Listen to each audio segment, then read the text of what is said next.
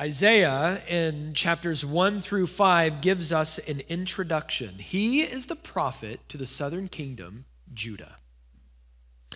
Judah finds itself in the midst of political turmoil, is tempted to trust not in God's word, but in political alliances and worldly wisdom. That wicked kings such as Ahaz were tempted to compromise and to mislead God's people, contrary to God's promises. And he sends a prophet named Isaiah to go and to preach judgment and salvation through judgment. That though God will judge his people, he will save for himself a remnant. And this God, according to Isaiah's vision in Isaiah 6, is a holy, holy, holy God. And all that he is doing in both judging his people and in judging the nations, as we see here, is filling the earth with his glory. That's the mission of God through the proclamation of Isaiah. And he's going to do it, fulfilling the message of Isaiah through a child named Emmanuel. We see that in Isaiah chapter 7. A sign is going to be given. We see that promise begin to unfold in Isaiah chapter 9. He's going to be given a glorious name. He's wonderful counselor, everlasting God. He is going to be the one whose government never ends, and he is going to be the one who saves his people and who judges his enemies. And in Isaiah 11 and 12, we see the king ruling in a new creation established where there is peace and no more war, where the nations have gathered, and he is ruling them in perfect shalom. All of the fabric of creation that had unraveled in sin has been perfectly knit together again in Christ. And the nations adore him and worship him as he rules them with equity and justice. Well, beginning in Isaiah 13, all the way to where we find ourselves now in 18 and following, we see a series of oracles against the nations, a variety of nations. And as we've said a number of times, each one of these oracles is concerning judgment. That word in Hebrew for oracle, it can mean burden, and it's a burdensome message that people aren't going to want to hear. A hard, hard sermons given to hard hearted people who don't want to hear hard messages about themselves. And so Isaiah has been given a burden, and he's got a series of them here. And each one of them is meant to do a handful of things. It's meant, number one, to expose the whole world system that is embodied in the image of Babylon. That all of the world can be divided up into really two kinds of people those who are in Adam and those who are in Christ, those who are in Babylon and those who are in his church. And so, here in this section, Isaiah is laying out the spirit of Babylon in the world, how God is judging his enemies, and from that, saving his people. And each one of these historical judgments, whether it be against Assyria or Philistia or Damascus, that is Syria, or even the northern kingdom, Ephraim, or as we see here, Cush and Egypt to follow, are really just trailers, sneak peeks of the feature judgment that is yet to come at the end of the age when Christ returns. It gives us a glimpse on exactly what it's going to be look like. And yet that judgment will be more harrowing and far more destructive, and it will be final. And so each one of these is giving us a glimpse, a sneak peek. It's a trailer to that final feature at the end of the age. And so the question is how then, if God is a God who is holy, holy, holy, who will judge his enemies, how is it that the nations might be saved? we're going to see Isaiah take up this theme in chapter 18. Chapter 18 is a notoriously difficult passage to understand, but I'm going to try to simplify it for you the best that I can. The big idea in chapter 18, you heard Alex read it, is this that God is calling worshipers from all nations by the announcement of Christ's victory over his enemies that God is calling worshipers from all nations by the announcement of Christ's victory over his enemies. And we're going to see at least three things here in this passage. In verses 1 through 3, we're going to see a signal raised. A signal raised. Verses 1 through 3. In verses 4 through 6, we're going to see a plan fulfilled. A plan fulfilled, verses 4 through 6. And then finally, in verse 7, we're going to see a tribute delivered. Tribute delivered, there in verse 7. Why don't we go ahead and dive in? You see that word at the very beginning of verse 1? Ah, that's translated woe, is probably a better translation. It is a repetition of a word that we see in Isaiah 17 and verse 42.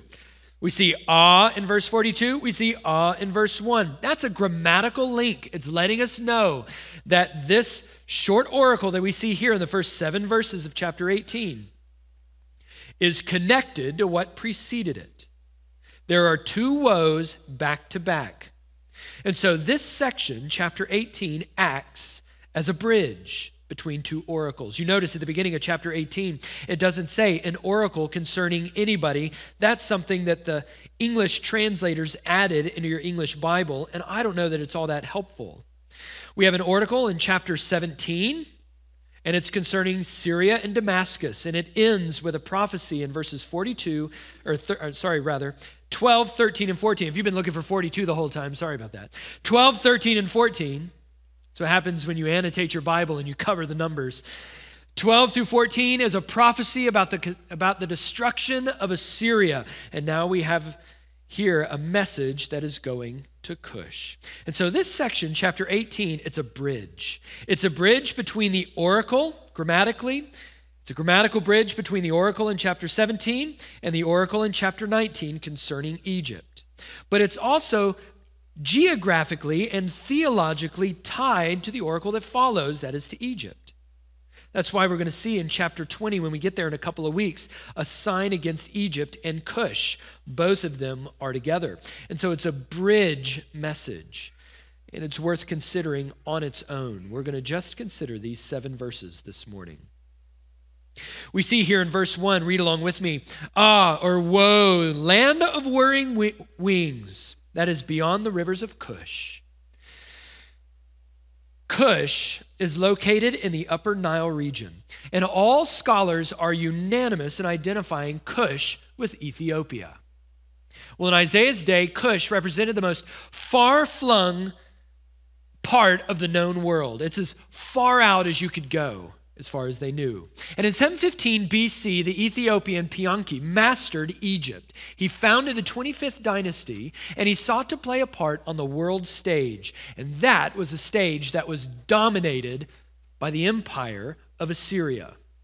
Now, in the middle of all of this is a little bitty Judah. And Judah is in the most vulnerable places in the entire world, geographically speaking. Egypt is to its south and it's growing in power now that it's now that Cush has taken over. You've got Assyria to its north. In fact, at the time of Isaiah's ministry, Assyrian empire was so expansive that it wrapped not only on the north side of Israel and Judah, but all along the east. And so you had Israel. If,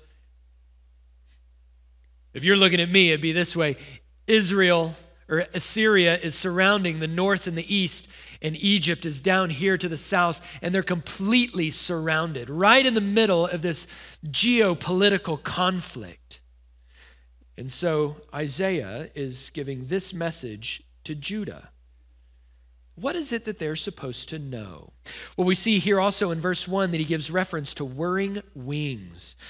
It's a reference to insects, to tsetse flies, for which the land of Cush or Egypt is notable.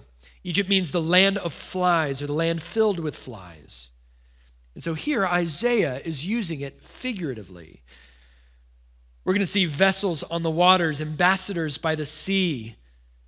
That what he's talking about here is ships filled with mighty warriors, whizzing up and down the rivers like winged insects. This is who Cush is. And so Isaiah says that he's going to send messengers to Cush because he has a message. But in verse 3, this message isn't just for Cush, it is concerning Cush, but it's a message for all of the nations. Verse 3, you see that? All you inhabitants of the world, you who dwell on the earth, we're going to send messengers to Cush for a message about Cush. And yet, this message isn't just for Cush, it's for everybody everywhere. It's to the inhabitants of the world, to those who dwell on the earth. And here's the, here's what it is that when a signal is raised on the mountains, look, and when a trumpet is blown, hear. God is going to raise the banner and he is going to blow the trumpet of victory. So he's saying, Go ahead and make your plans, Egypt. You who have your eyes set on geopolitical domination, you who have your eyes set on taking down Assyria and building for yourself this coalition of nations from the Fertile Crescent. Go ahead and make your plans, build your alliances. But in the end, it won't be you who raises the banner, and it won't be you who blows the trumpet. It'll be God. And what will be the signal? The signal is that God is going to destroy his enemies and he's going to establish a king on David's throne to whom the nations will bring tribute. We'll see that in a little bit in verse 7. And so in Isaiah's day, God's signal was King Hezekiah. And under Hezekiah's rule, God sovereignly and in his might routed Assyria in a single night as it was invaded by Sennacherib. Sennacherib, king of Assyria, saves Judah, invades Judah. Judah, in the power of God, completely annihilates the power of Assyria in a single night. Well, Hezekiah is really just a type. He's a type of a better king who would signal a more monumental victory. So we're thinking about this idea of a signal in verse 3. Keep your finger there at Isaiah 18 and go back to Isaiah chapter 11. Isaiah chapter 11.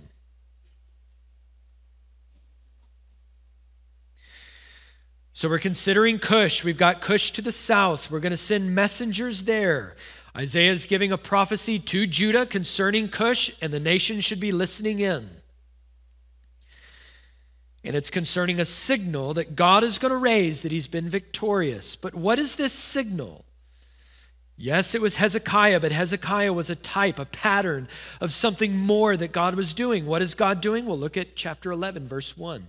There shall come forth a shoot from the stump of Jesse, and a branch from its roots shall bear fruit. Isaiah says that, or excuse me, Isaiah is going to say that we know who this is this branch, this shoot from the stump of Jesse, this king. We're going to know who it is because of the anointing of the Spirit, verse 3, because in verses 4 and 5, his passion for justice, and because his divine character. Righteousness shall be the belt of his waist, faithfulness the belt of his loins. And in the Apostle Paul's sermon at Antioch in Acts chapter 13, he identifies this promise shoot of Jesse in verse 1 as none other than the Lord Jesus Christ. That God's promise here in chapter 11 through Isaiah, verse 1, is fulfilled in Jesus. But that's not all. Look down at verse 10. Look at what he says. In that day, the root of Jesse, who shall stand as a what? A signal for the peoples.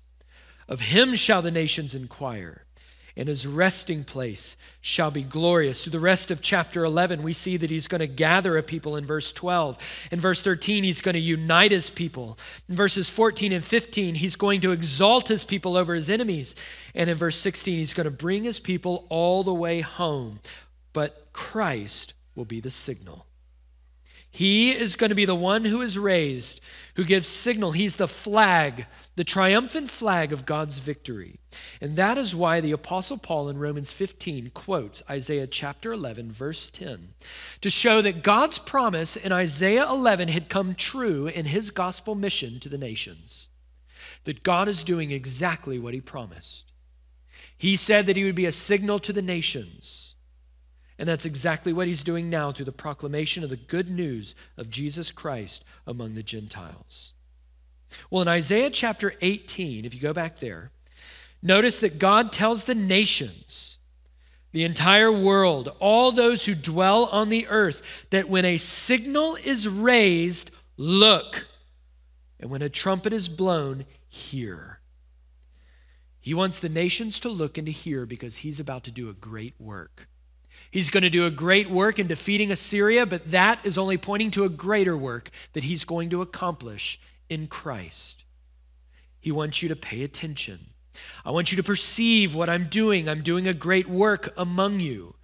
But we notice in verses 4 through 6 that God's work is not always what we might expect. So we've just considered in verses 1 through 3 a signal raised. But now look at verses 4 through 6. Let's consider a plan fulfilled. We see, first of all, that God's work will be quiet and unassuming. Verse 4 For thus says the Lord to me, I will quietly look for my dwelling, like clear heat in the sunshine, and like a cloud of dew in the heat of harvest. You can't see the clear heat and you can't hear the rising mist, but it's at work. It's working, readying everything for the harvest, which we see at the end of verse 4.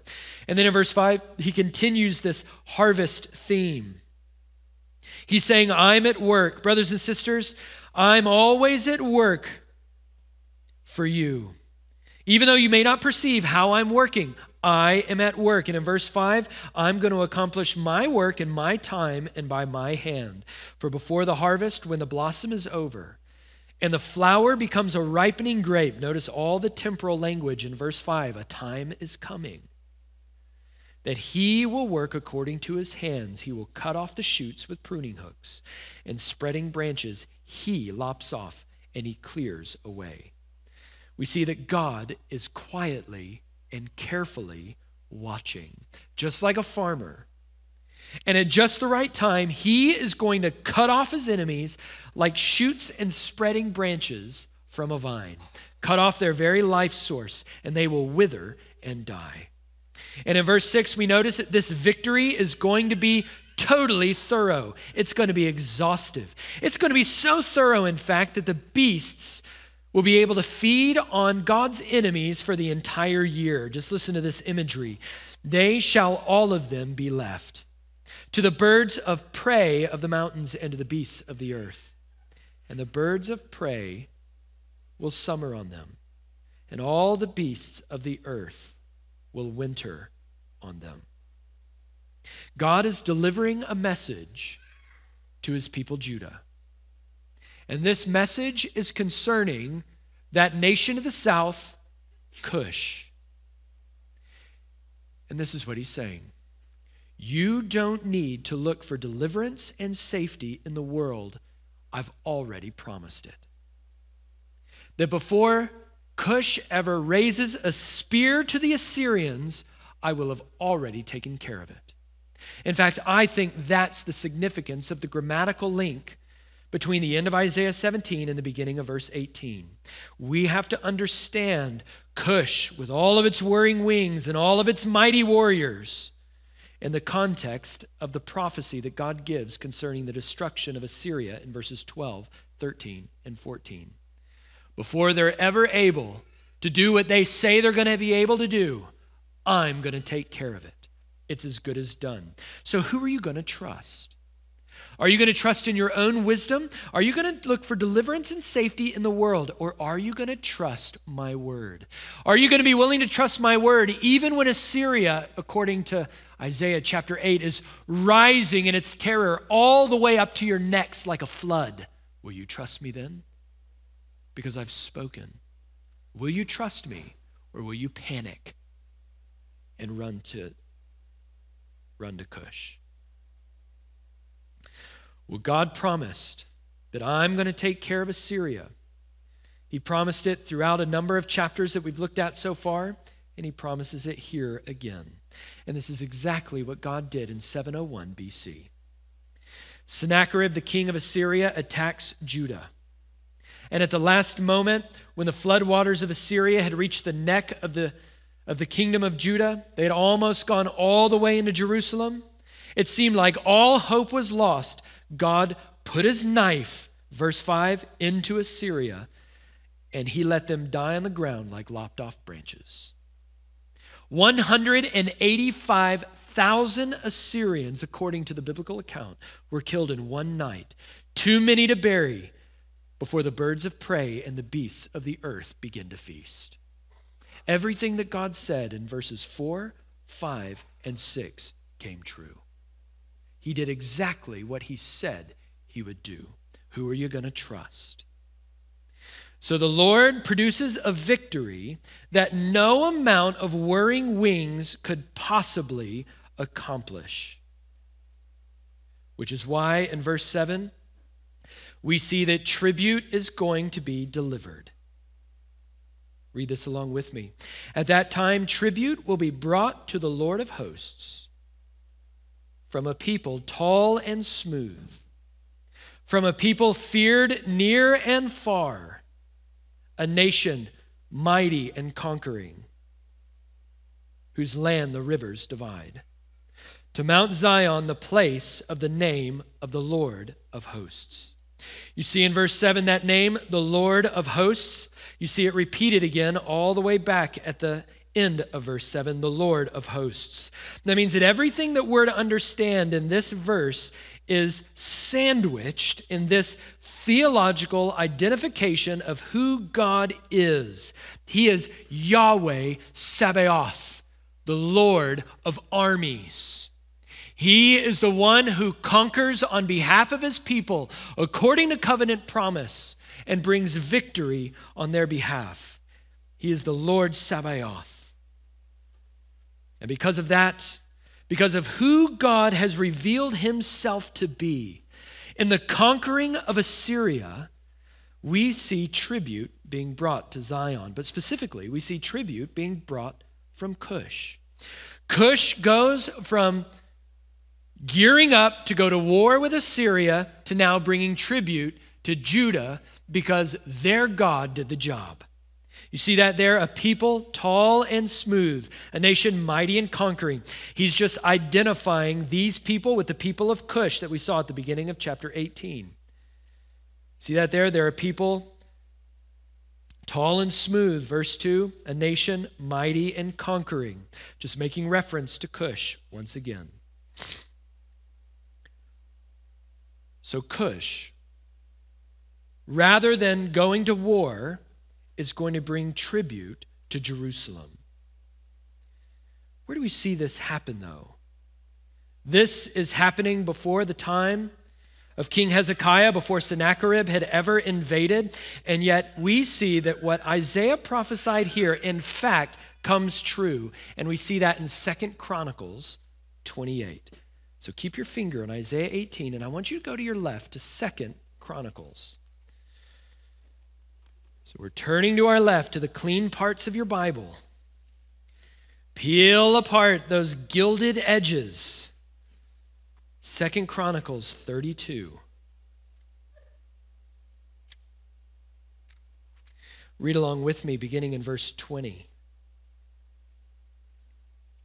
Then Hezekiah the king and Isaiah the prophet, the son of Amoz, prayed because of this and cried to heaven.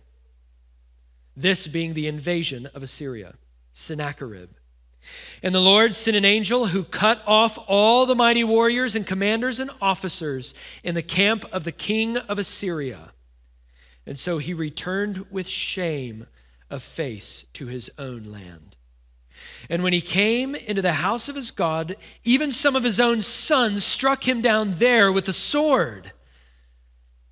Verse 22 So the Lord saved Hezekiah and the inhabitants of Jerusalem from the hand of Sennacherib, the king of Assyria, and from the hand of all his enemies, and provided for them on every side. And look at this, verse 23. And many brought gifts to the Lord to Jerusalem and precious things to Hezekiah, king of Judah, so that he was exalted in the sight of all nations from that time onward. Notice what it says Cush is not mentioned in verse 23, but they are included within the many and the all nations. Seeing the work that God had done in defeating Assyria and in coming to Jerusalem to pay tribute. But we see this theme build even more in Psalm 68. So turn with me to the Psalms and go to the 68th Psalm. And we're going to see the psalmist praising God for his mighty victory over his enemies. And we're going to see a familiar character pop up. Psalm 68, beginning in verse 28. Summon your power O God. The power, O God, by which you have worked for us. Because of your temple at Jerusalem, kings shall bear gifts to you. Think Second Chronicles 32. Rebuke the beasts that dwell among the reeds, the herd of bulls with calves of the peoples. Trample underfoot those who lust after tribute. Scatter the peoples who delight in war. In other words, rise up in power, defeat your enemies, exalt your sovereignty over the nations. And in verse 31, look at this nobles shall come from Egypt, Cush shall hasten to stretch out her hands to God.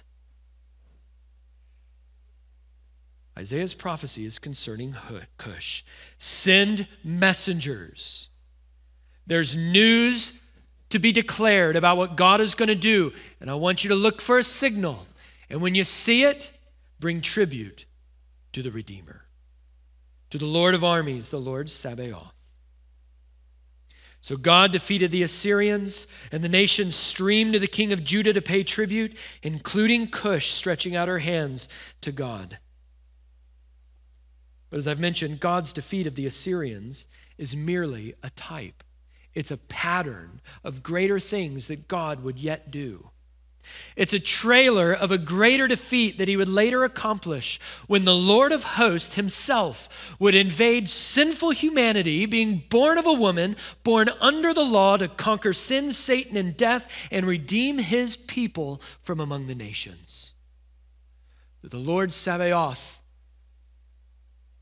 is giving a pattern for how he's going to work, of the signal that's going to be raised. And it's not going to be a sword, it's going to be a cross. And through that cross, says Paul in Colossians 2, he is going to put to shame all, or he is going to uh, defeat all of the rulers and the authorities, and he is going to put them to open shame. The irony of that passage is that the rulers and authorities, spiritually speaking, Satan and all of his demons, that the spiritual forces, the Babylon in the world, thought that they had won by seeing the Son of God dead on the cross. And yet Christ's shame was his victory, and his victory was their shame. He put them to open shame by the cross. And that's why we sing the words that the old reformer Martin Luther penned Did we in our own strength confide? our striving would be losing. We're not the right man on our side, the, the man of God's own choosing. You may ask who that may be. Christ Jesus, it is He. Lord Sabaoth is His name, the Lord of hosts, the Lord of armies, from age to age the same and he must win the battle. That's Isaiah 18. That Christ will win victory for his people. That in Christ a signal has been raised and the trumpet of God's victory has been sounded.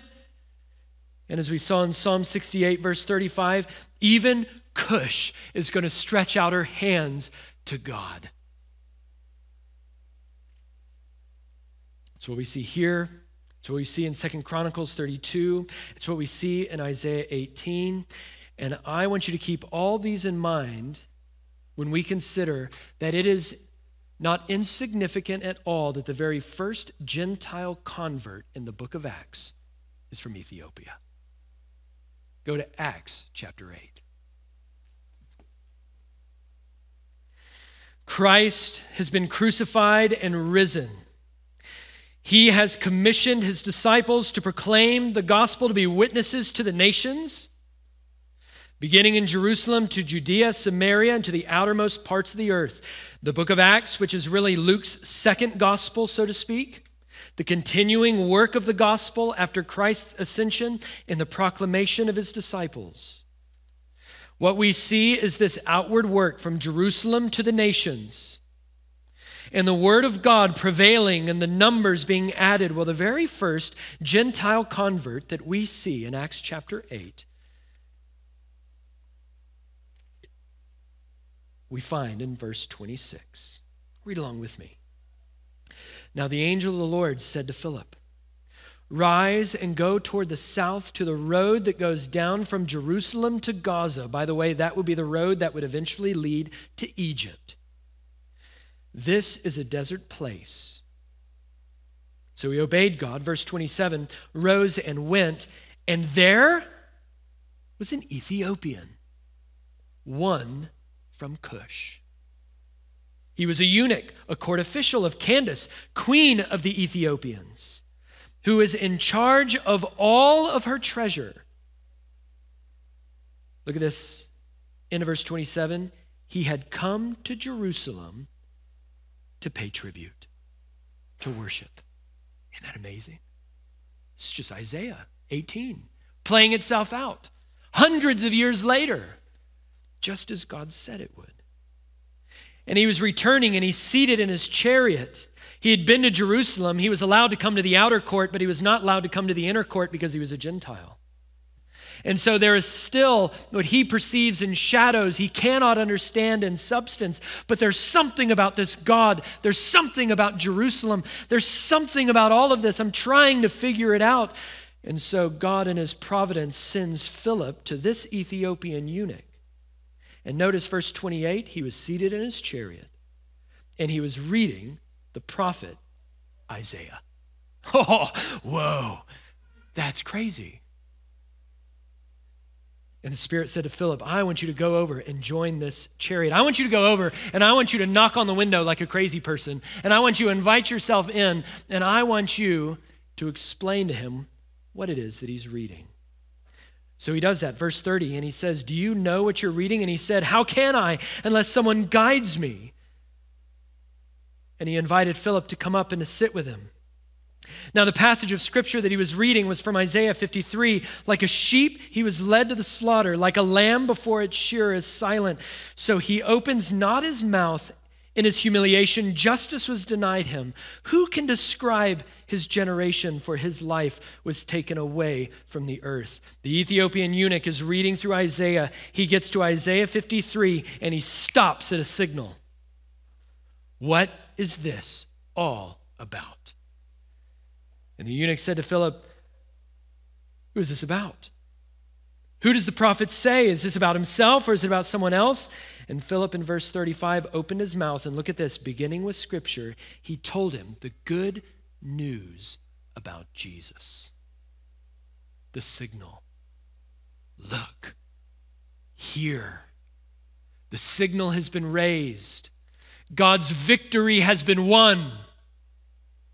And he declared all that was true of the good news of Jesus Christ from the prophet of Isaiah. So Philip preaches Christ from Isaiah, and by God's grace, he brings Cush into Zion. How about that? That's amazing.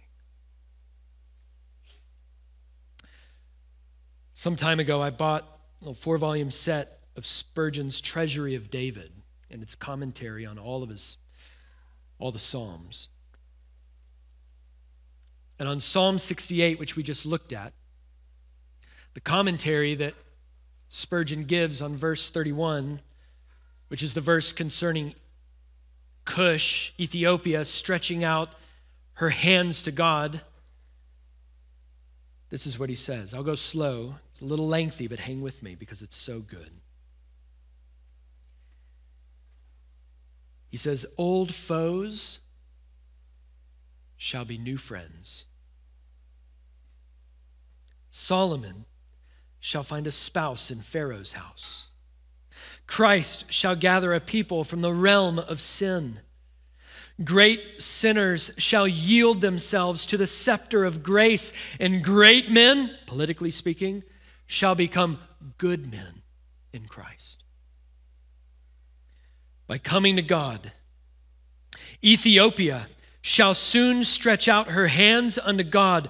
Cush shall hasten to present peace offerings. Sheba's queen shall come from the far south, and Candace's chamberlain, the eunuch in Acts 8, shall ask of him who is led as a lamb to the slaughter. Oh, Africa has become the willing seeker after grace, eagerly desiring and embracing the Christ of God.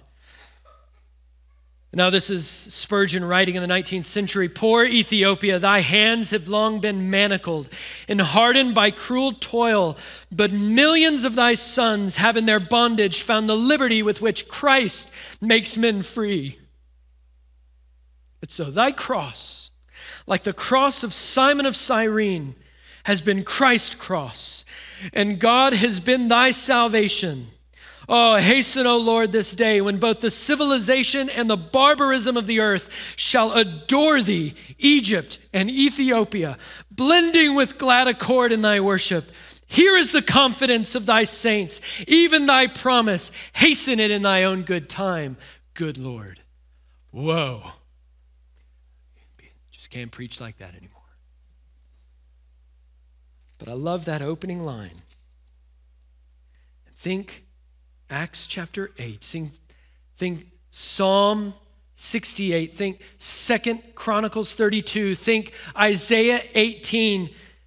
That according to the promise of God in defeating his enemies and raising a signal and a trumpet sounding, old foes will become new friends. How is it that God keeps his promises in the Bible? By continually repeating his mighty redemptive acts. Just as he called Abraham by grace and justified him by faith, so he will all of his people. Just as he rescued his people from slavery in Egypt through Exodus, so he will rescue us from slavery to sin through a greater Exodus in Christ, the true and better Moses. And in the same way that he judges his enemies and redeems his people, as we've seen here in these chapters, so he will do again at the end of the age, when we will be safe and secure in Christ forever. The payment of our sin being paid, or the penalty being paid, the presence or the power being broken and the presence finally being gone for good. So, how does he keep his promise? By repeating his mighty redemptive acts, each one being more glorious than the time before. Types giving way to antitypes, shadows giving way to substance. That's the flow of the Bible. By the fourth century, Ethiopia was one of the first predominantly Christianized nations. One Ethiopian eunuch in Acts chapter 8 by the fourth century, one of the first predominantly Christianized nations on earth. The Ethiopian Orthodox Church became the state church until the Ethiopian Revolution in 1974. At that time, a Marxist regime came into power and began to persecute the church in Ethiopia, especially evangelical Christians. They would burn their buildings and scatter congregations. Since 1991, however, there's been unprecedented freedom, both for worship and for witness, as that regime has fallen. And according to Operation World, only 17% of Ethiopia now remains unreached. 60% profess to be Christians. 20% are evangelical Christians who are growing at a rate of almost 5% a year. Why? Because of Isaiah 18. Because of Second Chronicles 32 and Psalm 68 and Acts chapter 8. Because God has raised a signal and he has sounded the trumpet. God did a glorious work in the days of Isaiah. He did a glorious work in the days of the apostles, even through Philip. And he continues to do a glorious work today, gathering a remnant for himself from a people tall and smooth. Let's pray.